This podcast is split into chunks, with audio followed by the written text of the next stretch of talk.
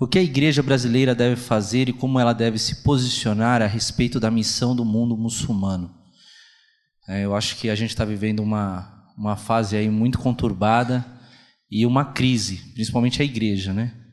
Então, gostaria de saber a opinião de vocês quanto a isso aí. A gente não tem missão ao mundo muçulmano. A gente tem missão ao ser humano. Não estamos competindo religião para ver qual religião que é melhor, qual que é pior. A nossa é legal, a nossa não precisa usar burca, a nossa não precisa usar véu. Quer dizer, algumas. Algumas podem, precisam, mas assim, é só lá na hora do culto, na rua não precisa. Não, é, não estamos disputando religião com ninguém, ué. Nós não temos uma missão ao mundo muçulmano, nós temos uma missão aos seres humanos. E nossa missão aos seres humanos é apresentar Jesus.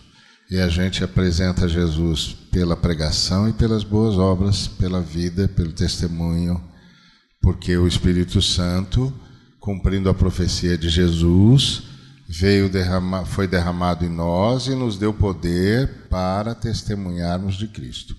Isso é uma profecia. Aliás, a gente tem um problema, né, Ari? Assim, é, é, de acordo com aquilo que é, é religiosamente vem sendo ensinado, né? E os irmãos entendam assim, eu quero dizer isso aqui com todo respeito a, a todos, né? Mas do jeito que a coisa vem sendo trabalhada, a gente é rigoroso com o muçulmano e complacente com o judeu, como se eles fossem necessitados de uma graça diferente. É isso mesmo. Então, então fica tem... parecendo que a nossa tarefa é. com os muçulmanos é muito mais difícil que a nossa tarefa com os judeus, por exemplo. É, então nós não temos, só para terminar, nós não temos missão aos, a religião nenhuma. Não estamos disputando para ver qual religião que é melhor. Nossa missão é sempre ao ser humano. Em relação ao que o, alguns muçulmanos estão fazendo, eles não representam a religião deles, eles são um grupo dentro da religião deles nós estamos sendo vítimas. Que pena. O que, que nós vamos fazer? Vamos orar por eles. Como sempre.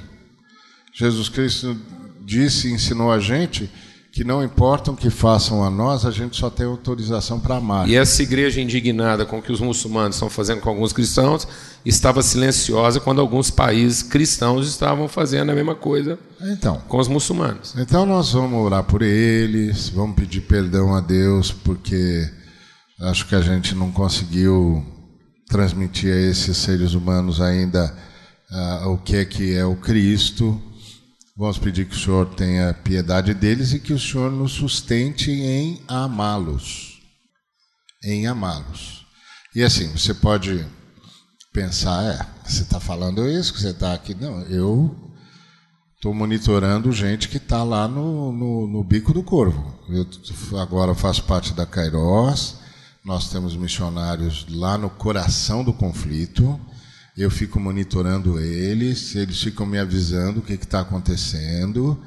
Olha, os caras estão se aproximando, o que, que a gente faz? Eu digo, ó, então o Espírito Santo está orientando alguma coisa? Tá.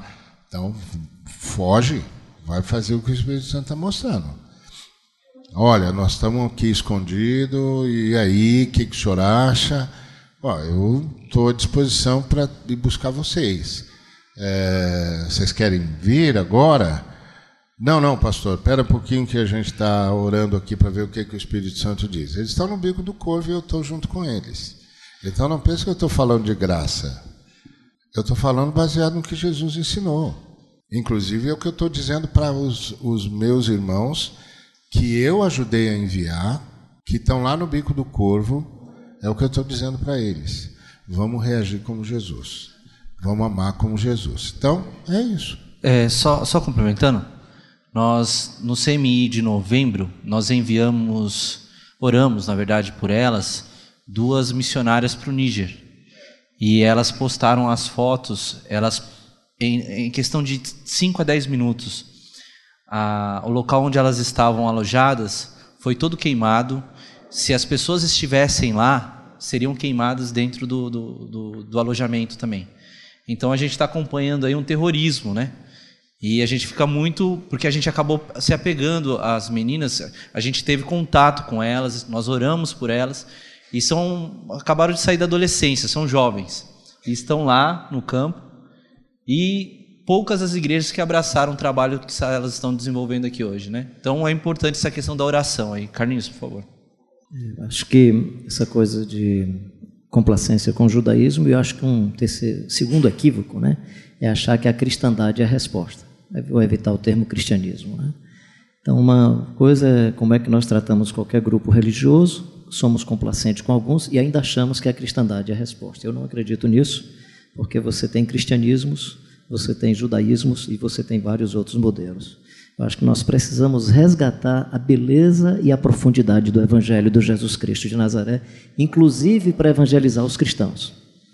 Evangelizar os cristãos, porque entre os cristãos tem também gente muito violenta. A fome do mundo é por causa do mundo cristão. O livro Cristãos Ricos em Tempos de Fome, do Sider, Ronaldo Sider, um texto antigo, vai mostrar que a fome do mundo é causada pelo mundo cristão.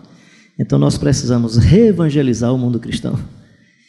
E aí, dependendo do comportamento de quem nós estamos evangelizando, se há o espaço da misericórdia, da, bondade, da filantropia, então é preparar plano de saúde é, para as pessoas. Se é lutar contra os violentos, é preparar o plano funerário.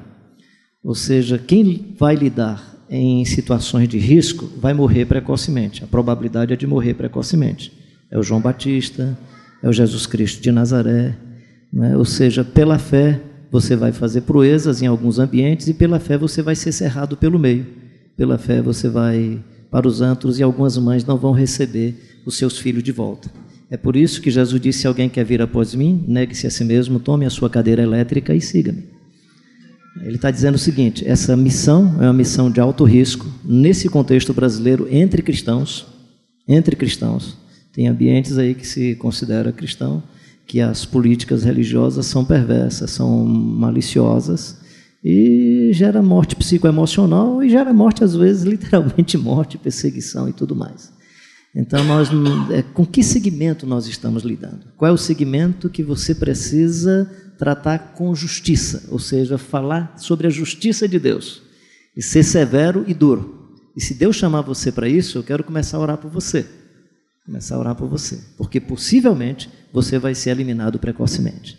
É, não estou dizendo que eu sou profeta, mas eu estava na casa de um cidadão, ele disse, é muito legal quando a gente hospeda um profeta, a Bíblia diz que a gente recebe galardão de profeta. Eu digo, ó oh, cara, legal, e eu vou começar a orar por sua família, porque galardão de profeta é chibatada e cadeia.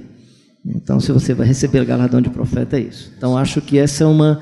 E aí precisamos orar pelas pessoas que estão em missões Pois é, cara, né?